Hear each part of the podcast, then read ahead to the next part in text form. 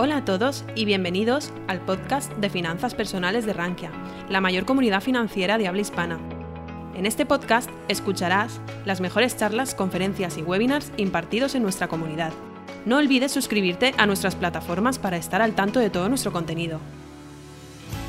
El oro está en una situación muy curiosa porque muchísimos expertos macro han dicho que no entienden por qué no ha subido, porque al final lo ha tenido todo. Has, tenido conflictos geoestratégicos, has tenido inflación, o sea, has tenido como el combo perfecto para que el oro lo hiciera bien y no lo ha hecho. Se ha quedado, se ha quedado plano, básicamente, en el año. Y mi opinión es bastante neutral. Yo creo que aguantará, pero no lo veo tampoco ni subiendo ni bajando. Porque también ahora se enfrenta a un problema que son... Porque básicamente lo que más está relacionado con el oro son los tipos eh, de interés reales. Y el tema es que, claro, aunque la inflación está muy alta, ahora tienes las yields de los bonos que también están subiendo. Entonces, yo tengo un enfoque bastante neutral. Hay mucha gente que se calienta mucho la cabeza con el oro y tal, a mí no me, gusta mucho. Pero vamos, o sea, tengo alguna mina de oro, me gusta y... Pero vamos, tampoco creo que vaya a duplicar y movidas así.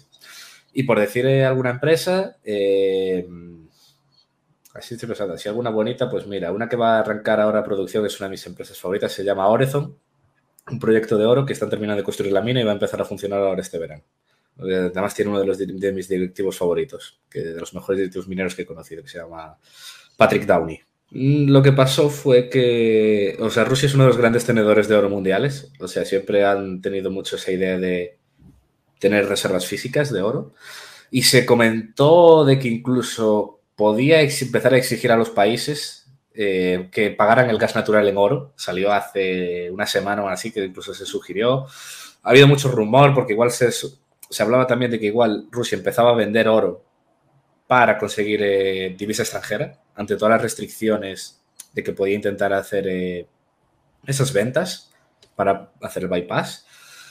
Pero sí, ha habido mucho rumor, mucho comentario y no es no es nada del todo claro, la verdad, lo que está sucediendo. Todo, lo que tiene que ver en torno a Rusia no está, no está nada claro lo que está, sucediendo, la verdad. Eh, tema agrícolas, no conozco demasiado, nunca las he mirado, entonces tampoco puedo dar una opinión muy, muy analizada, la verdad. Pero vamos, es tan simple como que tienes que dos números productos mundiales, como son Rusia y Ucrania, eh, están en la situación que están, especialmente Ucrania, que claro, eh, ¿cómo vas a cultivar tu trigo cuando te caen obuses encima? Entonces, claro, ya se, ya, está, ya se sabe que parte de la cosecha de este año de Ucrania se va a perder, a pesar de que los agricultores, yo he visto imágenes de muchos tratando de aún así de cultivar los campos y tal, pero vamos, que vas, que, vas a perder un porrón de producción, la típica producción esperada. Y eso, además de que tienes el Mar Negro, que está eh, super, una situación súper complicada, con minas submarinas, de hecho, yo ahora vivo en Bulgaria y aquí en Bulgaria llegó una mina desde Odessa que tuvieron que mandar eh, a desactivarla porque llegó aquí hasta la costa y ya ha habido barcos de bulkers de carga granel que se han hundido, que explotaron por alguna mina. Se han disparado los costes de, seguros, de flete en esta zona, o sea, es una situación muy complicada. Entonces, sacar el material también del Mar Negro también es complicado. Entonces, vamos, no queda otra que el precio que esté alto. No queda otra. Sí, sí, la plata es una commodity, eh, para mí, y lo digo en serio, me parece la commodity más difícil de predecir de todas. Porque igual que otras, te puedo decir, hay tanta la demanda, oferta, nuevas minas, tal. La plata tiene el problema de que es un mineral industrial, que el 80% es para usos industriales, se utiliza para un montón de cosas. Antes era para fotografía. De hecho, el mayor consumidor de plata era Kodak. Ahora, obviamente, eso se ha perdido. Pero luego está el tema que está ese 20% que es la reserva de valor, las monedas, lingotes. Entonces, tiene las dos caras y es muy difícil de predecir por eso, porque a nivel industrial es un mercado en general que está, suele tender bastante a estar balanceado y de hecho suele tender más bien a la oversupply, a verme bastante oferta. Pero justamente lo que marca al final el rumbo un poco de la plata realmente es ese 20%, esa diferencia. Entonces, por eso, a mí se me hace una commodity muy difícil de, predecir, la verdad. No me gusta demasiado. Hay en general bastante inversor muy especulativo metido en la plata. De hecho, se habla mucho de los gold bags, de esta gente que le encanta el oro, acumula mucho oro. Son bastante peor los silverbacks. Bastante peor. O sea, hay mucha gente que está súper loca. ¿Te acuerdas cuando fue el intento de hacer un silver squeeze? Eh, el año pasado intentaron hacer un squeeze en la plata, la plata subió, llegó a 30. Yo dije, no me lo creo, no me creo que esto esté pasando, que estén haciendo un squeeze en una commodity mundial. Me, quedé todo loco. Pero desde entonces la cosa se ha desinflado bastante, las expectativas. Y justamente una cosa que me pasaron hoy es que la plata, los vendedores están aprovechando tanto de que, por ejemplo, si tú quieres comprar una moneda de plata, te van a cobrar bastante premio. O sea, si vale 20 dólares la onza en mercado, o sea, 20 dólares la onza de, plata, pues si tú quieres ir a una tienda a comprar, pues igual te va a cobrar un premio bastante grande, rollo más de 25. O sea, premios bastante grandes, tratar de aprovechar. Entonces, también vamos a decir que neutral, una opinión bastante neutral sobre la commodity, porque no, te digo, se me hace muy difícil, pega bandazos arriba abajo, no sé, no me... Además hay mucha gente, ya digo, metida que, que no, no me gusta, no me gusta. Claro, porque tú, por ejemplo, cuando compras una moneda de oro, obviamente tú no vas a pagar el precio de oro que te sale en Internet. Porque obviamente la empresa que te lo está vendiendo, claro, tiene unos, lo tiene que tener ahí físicamente, tiene empleados, tiene gastos de seguridad, entonces obviamente tienes que pagar un premio. O sea, mm. puede ser el precio de oro en ese momento más un 5%. Depende del sitio y tal. Pero claro, es ese spread extra que tienes que pagar por, bueno, porque, porque claro, el negocio tiene que ganar. Eso. Por eso, en cambio, en La Plata, los premios que se pagan son muchísimo más altos. Lo cual para mí lo veo como algo negativo y que demuestra la, el nivel de especulación en el mercado. Pero vamos, a pesar de todo esto, yo te digo, la, una de mis empresas favoritas, justamente lo, más importante que saca es eh, plata. Que simplemente, la verdad que es, muy difícil encontrar un productor de plata serio que gane dinero, es muy, es muy complicado, la verdad. Pero vamos, si tuviera que decir algo de plata, me voy a quedar con. Me voy a quedar con Adriatic Metals. Que es un polymetallic que va a sacar, que la mina va a empezar a funcionar el año que viene. Y bueno, saca de todo. Oro, va a sacar oro, cobre, zinc. Pero vamos, lo más importante es la, la plata. A ver, porque aquí en España no. Aquí en España no sé. No, pero vamos, yo que estoy muy en contacto con el mundo, por ejemplo, los americanos, hay unos nichos que Joder, ves cosas, de hecho, por ejemplo, Wall Street Silver, ¿Mm? hostia, tiene no sé cuántos ya, más de 100.000 seguidores. No, no, hay unos nichos por ahí de plata que se lo toman muy en serio. Platino, pues mira, el platino es eh, commodity muy interesante. Se utiliza principalmente 40% para catalizadores de automóviles, básicamente para que emitan menos. Y el otro, por ciento, el otro 40% es eh, joyería porque el platino está súper bien valorado, o sea, tú vas a cualquier joyería, el platino es un metal además muy bonito, que muy apreciado, y además tienes que, por ejemplo, es algo que solo sucede en Asia, es que en Asia se compran lingotes de platino. Igual que la gente compra lingotes de oro y de plata, en la zona, sobre todo Japón, Corea, por alguna, no sé, algún motivo histórico, les encanta. Y allí también compran, tienen ese factor de reserva de valor. El problema del platino, además, es que, es por lo que algo que jamás he comprado, jamás he invertido en platino, es porque el 80% de la producción viene de Sudáfrica. O sea, básicamente, si quieres tener platino, hay un par de productores. Están Anglo Platinum, está eh, o sea, hay unas cuantas y ya está. Y producen casi todo en Sudáfrica. El resto de platino mundial, pues básicamente es un 10%, creo que viene de Rusia, que lo produce Norris Nickel, y ya está. Y el resto es alguna mina muy concreta en algún país. Entonces, claro, como, como, no me gusta nada Sudáfrica, pues eso, nunca, nunca miré mucho el mercado y ya está. pero Sudáfrica es un estado fallido, o sea, Sudáfrica es horrible, o sea, de los peores países del mundo, pero by far, o sea, hay una inestabilidad, inseguridad jurídica, o sea, aprobaron, el anterior gobierno aprobó leyes para expropiar a blancos directamente, hay cortes de luz, cortes de suministro, hay una empresa que se llama Transnet, que es una empresa, es tan complicada que imagínate que no se sabe de quién es. Porque supone que es medio pública, medio privada. Y no se sabe quién la controla. Imagínate. Que es la empresa que controla todo el tema de, transporte, sobre todo ferroviario, desde las minas a los puertos.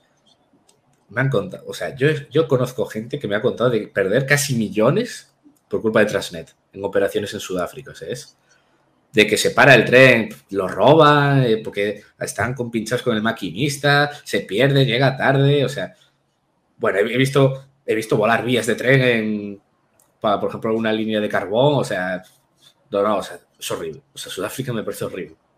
O sea, es un país de, está en mi lista de no tocar en ningún caso. El tema del platino, es eso, básicamente dependes mucho de la producción sudafricana, la, demanda sobre todo de automóviles. Entonces, eh, vamos, no tengo tampoco una opinión muy, vamos a decir, también neutral. Eh, yo pues mira, eh, al igual que como es un metal precioso, si no se quieren mineras, por ejemplo, hay también opción de ETFs físicos. Igual que pasa con oro y plata. O sea, hay, por ejemplo, creo que es el Sprott Platinum, por ejemplo. Y así no tienes que comprar ninguna minera en Sudáfrica. Y tienes eso, sabes que el dinero, además no son futuros, o sea, sabes que el dinero que tienes ahí está respaldado que hay en una cámara en Londres o en Canadá que tiene esos lingotes de platino y está ahí físicamente. Escribí un artículo sobre el tema de los diamantes, es una commodity súper interesante, súper, súper interesante. La historia es chulísima. Básicamente fue un monopolio durante más de un siglo, una empresa llamada De Beers, o sea, es, es básicamente un oligopolio a día de hoy la, más de la mitad de diamantes del mundo lo producen dos empresas, que son, eh, ya lo digo, porque si quieres tener exposición a diamantes, posiblemente pues otras mejores. Que una es, la mayor productor mundial es Alrosa, que es el gigante ruso, aunque no sé qué tal irá ahora. Y el otro es eh, De Beers, que, está, que lo compraron y ahora está dentro de Anglo American. Anglo American es una minera que tiene así muy diversificada. Tiene, esto tiene, por ejemplo, platino. Es de los mayores productores de platino. Y creo que un cuarto del negocio es el negocio de beers, de diamantes. Y el mundo de los diamantes es muy interesante porque básicamente es puro marketing. Básicamente realmente son unos cristales de carbono. Es, es, la punta de un lápiz que ha sufrido mucha presión, o sea, no es exactamente, pero es carbono que ha sufrido mucha presión, mucha temperatura y tienes un cristal y brilla. Y simplemente a una gente muy inteligente hace, en los años 30, se le ocurrió eh, empezar a darle marketing y se ha convertido en lo que soy.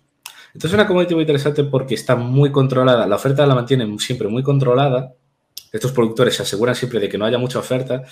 Como el mundo cada vez hay más población, cada vez más rica, eh, la demanda de diamantes tiende a aumentar, porque cada vez hay más millonarios en el mundo, especialmente gusta muchísimo en áreas como China, Rusia, Estados Unidos, pues, los mercados de diamantes allí es inmenso, lo que les encanta, pero tiene cada vez bastante. De, hecho, los precios de diamantes en la última década no fueron muy allá, porque también suele haber bastantes minas. O sea, porque esto es una cosa que la gente igual no se lo espera. Los diamantes son muy comunes. O sea, no es una cosa muy rara que saca, no, no. Hay muchas minas. Es muy común en Australia, Sudáfrica, eh, Botswana, Namibia, Rusia, eh, Canadá. Canadá es un productor súper importante de diamantes. De hecho, la gente piensa en diamantes y suele pensar Sierra Leona y sitios así muy tal, porque eso realmente es lo marginal. Los mayores productores del mundo son Rusia, Canadá, Australia, eh, Canadá, Australia y Botswana. Y suele tender a haber bastante producción y además ahora que tienen un gran problema, y es que se están enfrentando a la lucha con los diamantes sintéticos. Los diamantes sintéticos se producen por un proceso industrial que se utilizan básicamente, los diamantes industriales se utilizan para sierras, por ejemplo, para las puntas de los taladros, y el problema es que son iguales. O sea, te pueden contar la milonga que quieras, son iguales. O sea, a ti te ponen un diamante sintético y uno natural, no notas la diferencia. Por eso la industria minera lo que ha tratado es de hacer mucha campaña de marketing, y hay, por ejemplo, alguna muy buena que es, que es algo así como el lema de lo natural es raro, han, tratado de sacar una especie de aparatitos que con un láser puedes saber si es sintético o natural. O sea, han tratado, están tratando de defenderse y están aguantando. Pero yo tengo mucho miedo porque es eso, es que sintético cuesta la mitad y es eh, prácticamente igual. Entonces, por ahora han aguantado bien. Y esta última década, los precios, la década del 2000 les fue increíble, los precios del diamante. La última década no fue más regular con sus altibajos. Con el COVID se desplomaron, lo pasaron muy mal las minas de diamantes y ahora estos años, ahora estos últimos años se han ido muy bien. Han ido muy, muy, muy bien los precios de los diamantes y los productores yo creo que muchos se van a ganar bastante dinero. Sí, sí, le pasa lo mismo que al platino. El paladio se saca, básicamente, lo saca eh, Sudáfrica y Rusia. Porque básicamente son PGMs, Platinum Group Metals, que son platino, paladio, rodio y, bueno, unos cuantos más, así muy concretos, de este grupo y el 40% es Sudáfrica, el otro 40% es Noris Nickel en Rusia. Entonces también pasa lo mismo. Este tiene el 80% de la demanda son catalizadores, entonces la demanda depende totalmente de coches, de la venta de automóviles, y la oferta está, es la que hay.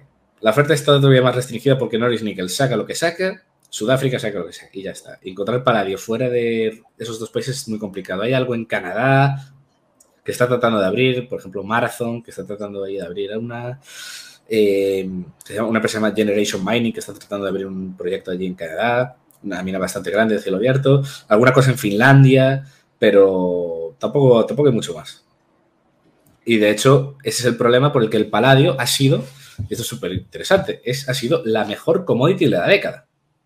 Ha sido la mejor. ¿Por qué? Porque tienes, has tenido una oferta siempre la misma, no ha aumentado oferta, por eso, porque está en Rusia y en Sudáfrica. Entonces, no ha aumentado la oferta, la demanda de automóviles ha seguido ahí, la demanda un poco, demanda sin otro, otros usos industriales, pues también ha seguido ahí. Y entonces llevamos años con unos déficits permanentes. Y ese es el motivo por el que el paladio, vamos, hace 10 años, no sé cuánto puede estar, 800 dólares, y ahora está, o sea, yo lo llegué a ver creo que a casi 3.000 o una cosa así. Voy a ver el precio ahora, porque era una verdadera locura a dónde llegó. Posiblemente eso, posiblemente ahora ya, es que sí, lo, llegó a 2.000, 2.800 dólares llegó y ahora ha caído por debajo de 2.000. Posiblemente sí, yo creo que ahora el precio tiene que volver a la normalidad. No digo que no, no creo que tampoco colarse y se vuelva a mil, pero sí que tiene que normalizarse. O sea, tiene que normalizarse. Que aún así, debido al tema de Rusia, sí que es muy esperable que siga habiendo mucha volatilidad. Va a haber mucha volatilidad y además hay que pensar una cosa, es que al utilizar catalizadores, los coches eléctricos no llevan porque, claro, eso se utiliza los coches de combustión. Entonces también la demanda por ahí se puede ver, eh, se, va a ver afectada en los próximos años. El litio eh, ha vivido, está viviendo ahora la segunda, la segunda burbuja. La primera fue en 2017. Es obviamente el metal, se utiliza para baterías. Eh, todo tipo de baterías lo lleva. Hay otros modelos pues, que llevan más cobalto, menos cobalto, más níquel, menos níquel, pero el litio lo llevan casi todas. Y a mí he de decir que es una commodity que no me gusta mucho. La verdad, tiendo a ser bastante negativo con el litio. ¿Por qué? Porque dentro de todos los metales de baterías es donde más oferta veo que hay. Hay muchas reservas, o sea, en Chile, Argentina, Australia, o sea, hay una cantidad ingente. Muchísimo depósito. Además, noto que es un sector que está muy caliente, que atrae muchísimo dinero. O sea, tiene todas las típicas señales, por ejemplo, es el libro de Capital Returns, el libro de Marathon, es que tiene todas las señales negativas el litio. O sea, precios subiendo en vertical, expectativas altísimas de crecimiento, todas las empresas gastando todo el CAPEX posible, eh, todas montando unas nuevas minas y expandiendo capacidad en Chile, eh, SQM metiendo más capacidad, Albermale también, los chinos metidos comprando muchísimo sector, muchísimo con M&A, muchísimo M&A donde ven los chinos, toma, 400 millones.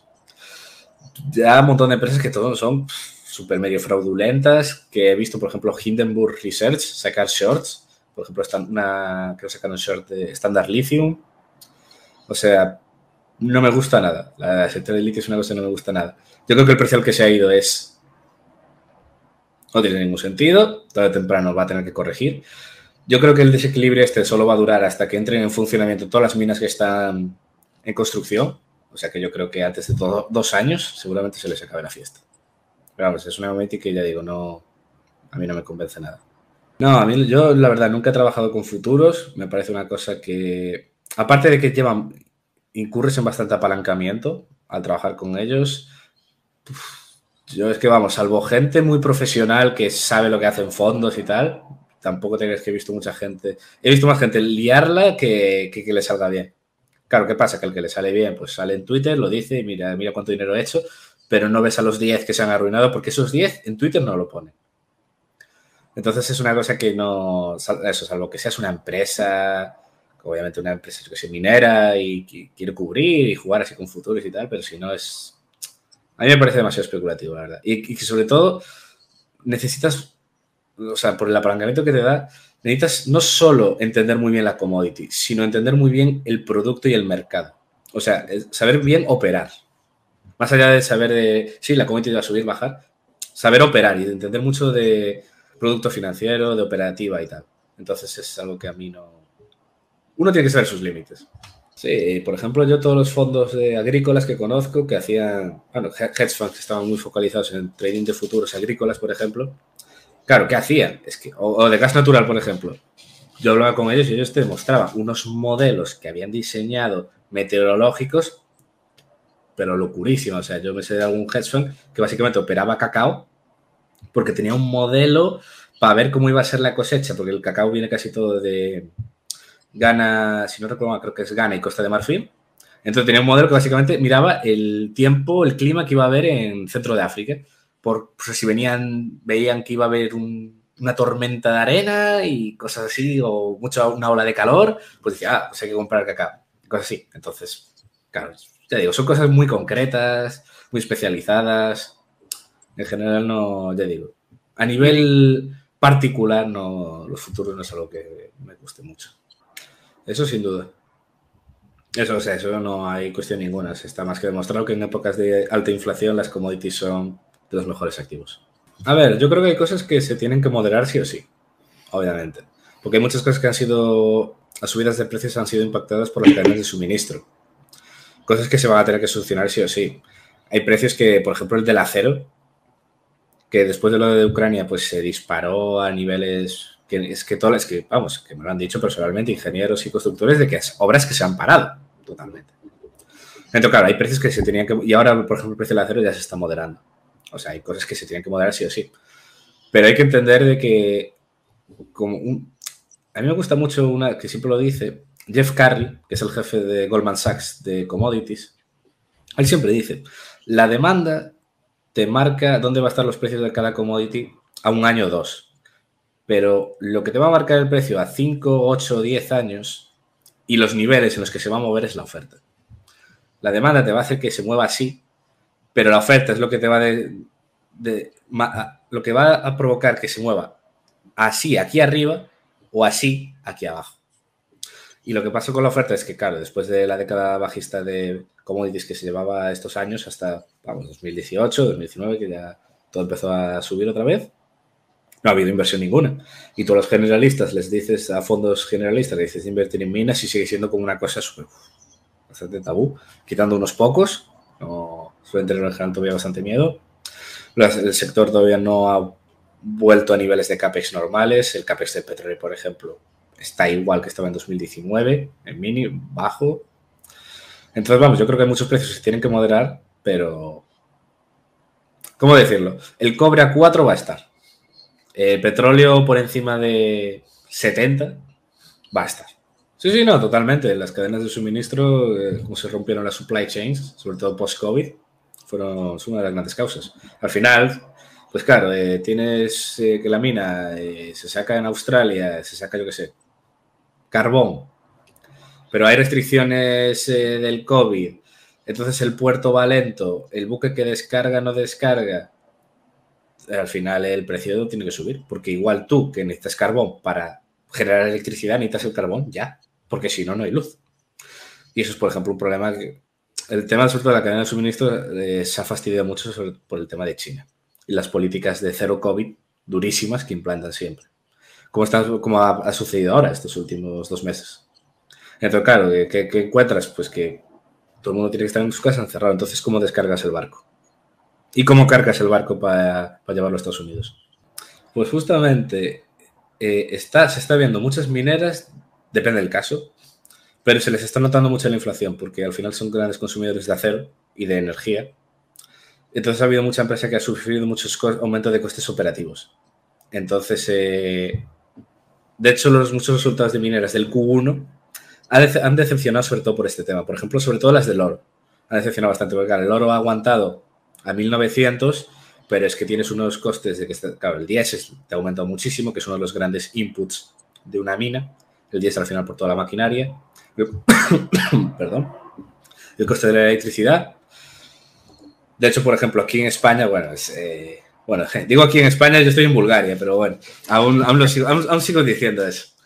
Eh, por ejemplo, en Huelva, en Andalucía, que hay muchísima minería de cobre, por ejemplo, Atalaya Mining, eh, el coste de la energía en el Q1 eh, creo que ha triplicado respecto a un año anterior. O algo así, aproximadamente. Entonces, claro, eh, o, el cobre sube o el margen se te ha fastidiado. Claro. Entonces, entonces las muchas mineras sí les está yendo muy bien. Por ejemplo, las carboneras les están yendo fantástico. Las carbonas son posiblemente los negocios que más cash flow están haciendo ahora mismo del mundo. El nivel de dinero que están haciendo es... No, tiene nombre, es que no tiene nombre el cash flow que están haciendo y al múltiplo tan bajo que está, no tiene nombre. Pero, pero vamos, sigue muchísima que está sufriendo. Eso es el tema de los márgenes. Sí, sí. Eso es el pan de cada día. al final tú pides deuda eh, para construir una mina. Obviamente son préstamos ya muy estructurados, donde obviamente tienes un periodo de carencia pues, de un año o dos, que, que no pagas nada, no tienes que devolver ni pagar intereses porque estás construyendo. Pero claro, eso si hay sobrecostes, o que es lo que ha pasado ahora mucho, si hay sobrecostes, se retrasa tal, pues claro, te, tienes un problema muy grave. Un problema muy grave y que suele terminar básicamente en ampliaciones de capital y bastante, con bastante dilución. Y ha pasado muchísimo. O sea, estoy pensando casos, por ejemplo, uno que fue un escándalo que un amigo se puso short y yo lo escuché y dije, joder, tienes razón, te, vas a forrar, te va a salir bien. Y no, yo, yo a día de hoy sigo pensando, ¿por qué no lo hice? que soy idiota. Porque, porque yo lo veía clarísimo. De una empresa llamada Pure Gold Mining, que es un proyecto subterráneo de oro que acaban de abrir en Canadá. Y bueno, la, la gráfica es impresionante. Cómo sube y baja es impresionante. Y eh, estoy viendo, el 25 de marzo hasta ahora se ha hecho menos 72. Porque, básicamente es eso, eh, empezó la mina a funcionar, la mina no funcionaba como se esperaba, por básicamente un tema geológico, de que estaba un poco mal modelado, o sea, unos temas más técnicos que no vale la pena explayarse aquí, pero ah, que era medio previsible que podía suceder, y claro, tienes deuda, no generas casi cash flow, el coste, claro, el coste por onza pues es altísimo, no generas casi cash flow, quemas como 10 millones al trimestre, que te queda a precio de capital. Y además, como el mercado sabe que vas a seguir quemando dinero, te va a hacer falta otra, entonces la acción sigue cayendo. Y ya digo, yo, yo un menos 50 aquí, shorteando, no sé cómo no me lo he hecho, porque es que lo veía clarísimo que esto iba a pasar. O sea, cuando ya mostraba claramente que había, o sea, no es de, no, con retrospectiva es muy, muy fácil, no, no, o sea, cuando ya se sabía que había problemas, que iban a tener que diluir un montón, la, verdad, la verdad fue un error de omisión. Esto sí fue un error de omisión, no sortear esto. Sí, sí, no, suele, es muy raro eh, de tipo variable, suele ser siempre de tipo fijo. Pero vamos, aunque suban los tiempos aquí, a las mineras no les afecta, ¿eh? por un motivo muy simple, y es que el coste de capital es tan alto que da igual que el tipo esté en uno de dos o tres. Porque, de hecho, te pongo un ejemplo. En 2018 vi cómo le daba un préstamo para construir una mina en Burkina Faso a una minera australiana, buenísima, se llama West African Resources, o sea, increíble, además el CEO es buenísimo, o sea, me encanta lo que hace. Le gané bastante dinero ahí. Y le dieron el préstamo en 2018 al 8%, creo. De post-COVID 2020, el tipo, los tipos ya en cero, imprimiendo todo a todo trapo, vi algún proyecto en Australia y otro en Burkina Faso, también al 8%. O sea, son, es un sector que siempre se va a financiar, salvo que seas una empresa ya muy grande, muy consolidada, el dinero te lo van a dar al 7, al 8, al 9, al 10%. De hecho, por ejemplo, vi el otro día, hace, bueno, en marzo, una empresa de carbón que pidió un préstamo, bueno, hicieron una ampliación de capital, hicieron un, préstamo, un, sindicado, para adquirir un, activo de BHP, de carbón. Y, la adquisición fue al 11%. O sea, como pagan siempre tan caro el tipo de interés, aunque suba, le da igual. Se va a financiar el, mismo coste, porque ya iba a ser al 8 o al 9. Entonces, claro, que, el tipo esté al 1 o al 2, pues, le va a dar igual. Ya digo, el tema de la plata a mí me parece muy eh, impredecible, la verdad. Me parece que hay muchísimo dinero caliente, mucho hot money, mucha bastante especulación en la plata ahora mismo. Y que no olvidemos, eh, la plata suele ser un mercado que suele tender al oversupply. Porque la plata suele, ser un byproduct. O sea, es decir, que lo principal que sacas no es plata, es otra cosa.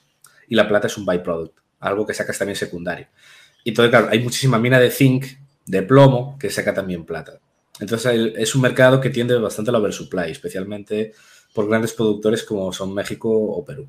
Entonces, ya digo, yo tengo plata, o sea, a través de alguna exposición con alguna empresa, pero tampoco estoy hiper emocionado. Sí, puede. Está creo que a 22 dólares la onza.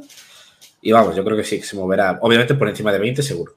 Pero vamos, 20, 22, 24, por ahí estará, seguro. Tiene mucho uso industrial. El que, lo que pasa es que, a pesar de eso, la demanda industrial no te creas que ha subido mucho los últimos 10 años. No te creas que ha variado demasiado, porque la plata tiene como muchísimos usos muy pequeños.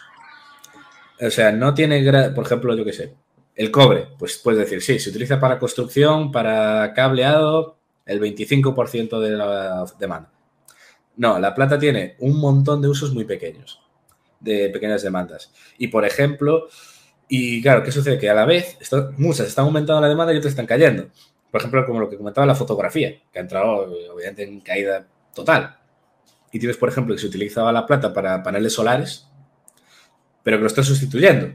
Y a pesar de que cada vez hay más paneles solares, la demanda no aumenta en ese segmento.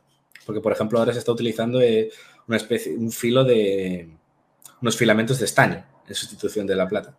Entonces, eh, ya digo, no, no lo acabo de ver.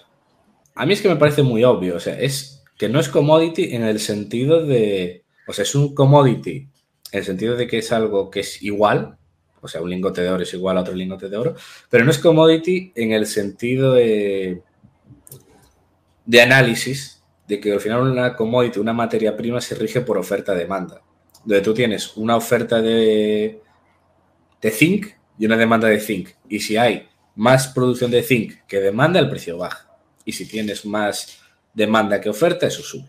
El oro no. El oro hay que verlo más bien como una divisa. Hay que verlo como una reserva de valor, como una divisa. Por ejemplo, de hecho, la oferta de oro no le afecta a lo más mínimo. Es que no le afecta a lo más mínimo. O sea, se aumenta la, oferta mundial de oro, aumenta aproximadamente eh, un 1,5% al año. O sea, hay que imaginar, todo el oro mundial que existe, pues está aumentando un 1, 1,5 al año. O sea, es muy poquito. Y, y, las costes de producción y todo, eso no le afecta para absolutamente nada. O sea, porque al final la gente compra una moneda y un lingote de oro por el valor del oro. De repente cae el oro, se va a mil. A mil obviamente tiene que parar casi todas las minas de oro del mundo que, pierden dinero. No va a haber una, no, no se va a notar.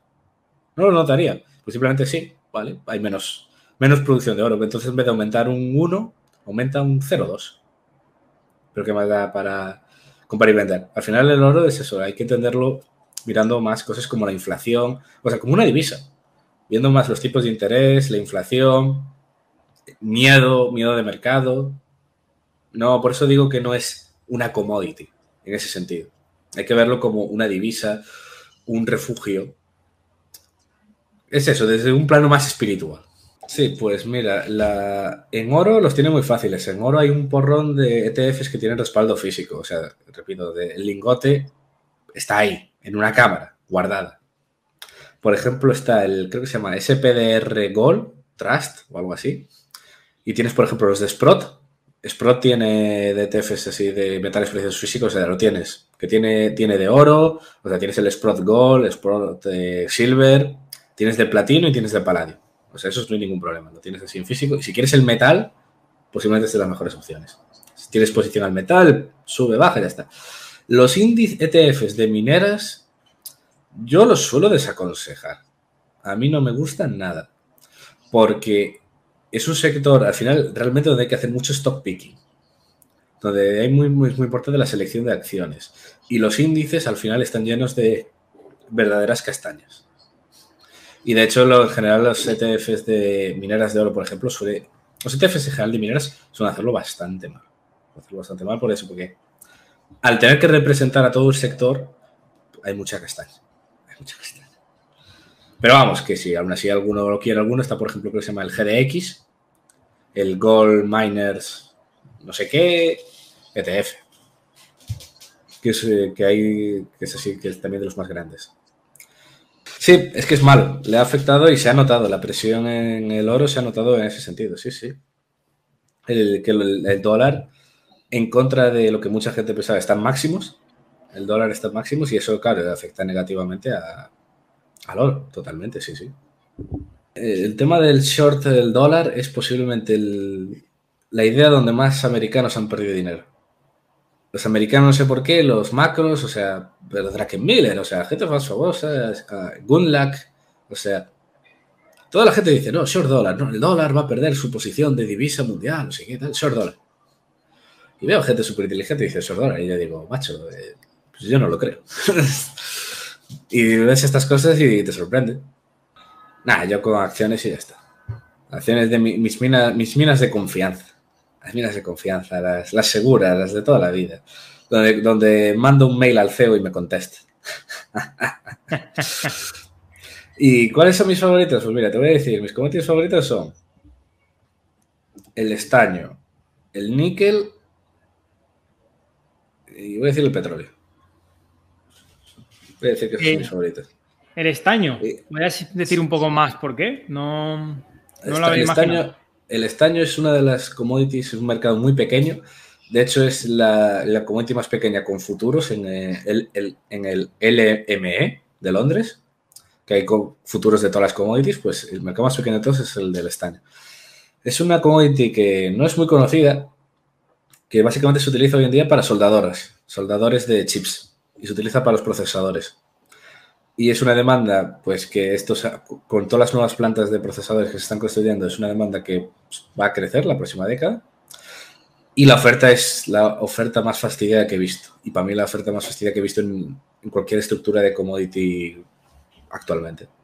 Porque no se ha invertido absolutamente nada en exploración, no sé, o sea, increíble.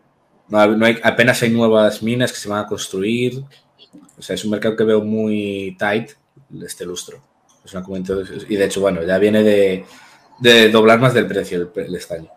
Y creo que seguirá estando así alto. El tema de petróleo. Pues eh, la demanda yo creo que a todo el mundo le va a sorprender siempre al alza. La gente piensa que el petróleo está acabado. No está acabado. Si crees que está acabado es porque no te has visto los números de verdad. No, no- no entiendes cómo funciona el mundo realmente. No te das cuenta de lo vel- la sociedad fundamentada en combustibles fósiles que hemos creado y el tiempo necesario para llevar una transición de verdad. Por eso creo que la demanda siempre va a sorprender al alza y de hecho la IEA, la Agencia Internacional de Energía, tú coges las predicciones que hacía de demanda de petróleo, llevan más de 20 años infraestimándola y siempre la, la han tenido que revisar al alza. Y por la oferta, pues nada, lo típico que todo el mundo sabe, no se ha gastado mucho CAPEX, no se ha gastado nada en exploración, te puedes, puedes sacar notas y anécdotas así muy concretas de que es, por ejemplo, ya no hay graduados de ingeniería de petróleo. O sea, yo creo que va a ser, un problema bastante grave. Que una vez que mucha gente, gente mayor se empieza a jubilar, el tema de petróleo va a ser muy, muy grave. No ha habido inversión, no ha habido descubrimientos. La OPEC no tiene mucha más capacidad de aumentar. Tiene Arabia, Emiratos, Irak y ya está. El resto no tiene mucho. El fracking ha dado posiblemente en Estados Unidos ya casi todo lo que podía dar de máximo. Producir hasta unos 12, quizá 13 millones de barriles diarios. No va a ser capaz de dar más. ¿Y dónde, dónde va a venir la oferta ahora? De Rusia. Rusia que ha perdido más de un millón de barriles diarios. De- que, que, vamos, que ha caído la producción directamente. Porque para que te hagas la idea, incluso en la propia Canadá, en Alberta, ya han quitado muchas universidades el grado de, de ingeniería de petróleo. Claro, ¿qué va a pasar? Que cuando se te jubile la gente, tal que esté a los 50, ¿quién va a trabajar de ingeniero de petróleo? Y si no tienes ingenieros de petróleo, ¿cómo vas a montar el pozo? Y yo creo que es un tema que se va a notar en unos años. Y se está viendo cada vez más grave la falta de...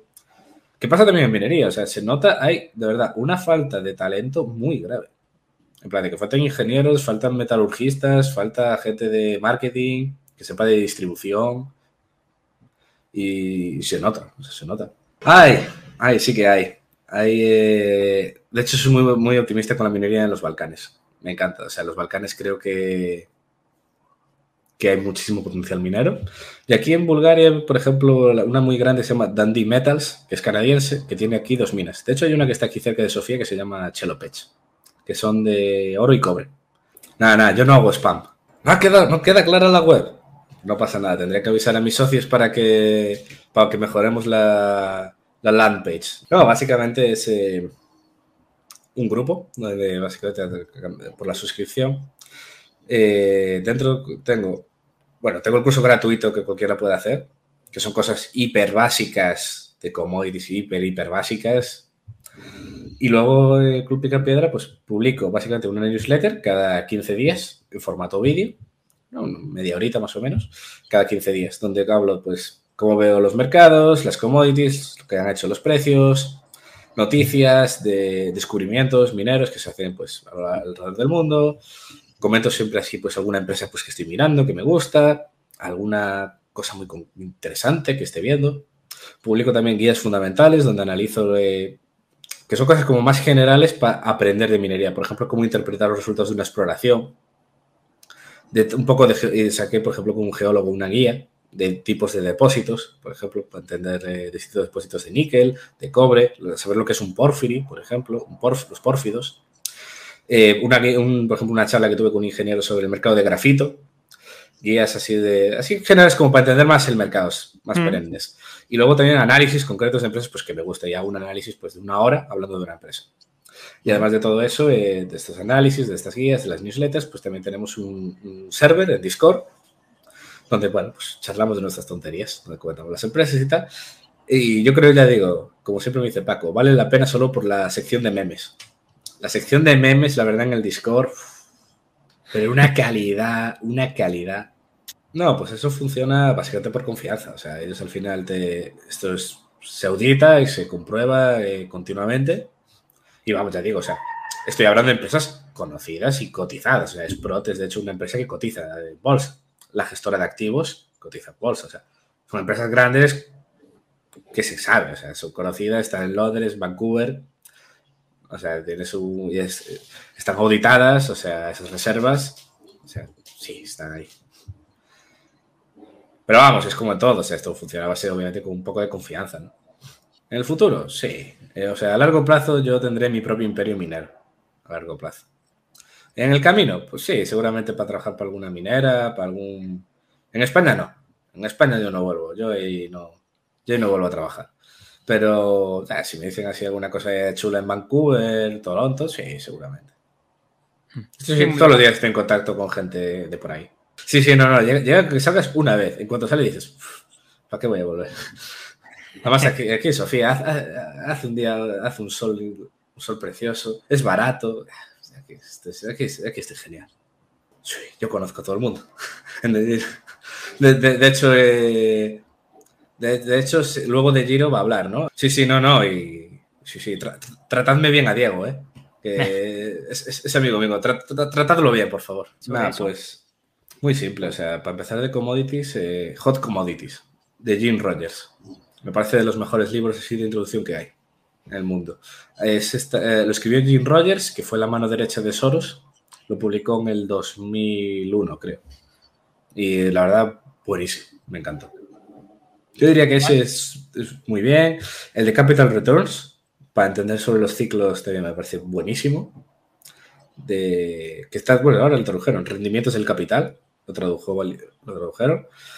Eh, y así de ciclos, como yo diría que son los dos que hay que tener sí o sí. Hay uno, por ejemplo, más técnico que es como más para entender cómo funciona la mina, ¿no? o sea, que es mina, mina, las partes de funcionamiento y tal, que se llama Mining Valuation Handbook, de Víctor Rudenno, que es, eh, creo que es australiano. Y ya digo, es un típico tocho así gigante, es, es ya en plan técnico. Eh, lo, lo, que va a haber es mucha volatilidad, tanto para arriba para abajo. O sea, llega con que pase cualquier noticia con Rusia, que se interrumpa un gasoducto y que el precio te sube un 10% ese día. Pero vamos, yo creo que va a haber mucha volatilidad y a la larga pues tendrá que corregir y volver a la normalidad. O sea, porque el precio del gas ahora mismo no tiene ningún sentido. No tiene ningún sentido. En una convergencia, eh, o sea, haciendo una equivalencia a precios de petróleo en términos energéticos, lo que se llama el BOE, Barrel Oil Equivalent, es como si el petróleo estuviera cotizando 200. O sea, es, bueno, ahora igual un poco menos, pero más de 150. O sea, el precio no tiene ningún sentido y tendrá que corregir algún día. Claro, ¿cuál es el problema? ¿Cuándo será eso? Y ahora con el tema de Rusia, ahora seguramente más tarde. Y vamos, este año un gas alto no nos lo quita nadie. Si te ha gustado nuestro podcast, te invitamos a que nos lo cuentes en los comentarios. Además, no olvides suscribirte a través de tu plataforma favorita o el blog Rankia Podcast para estar al día de todas las novedades.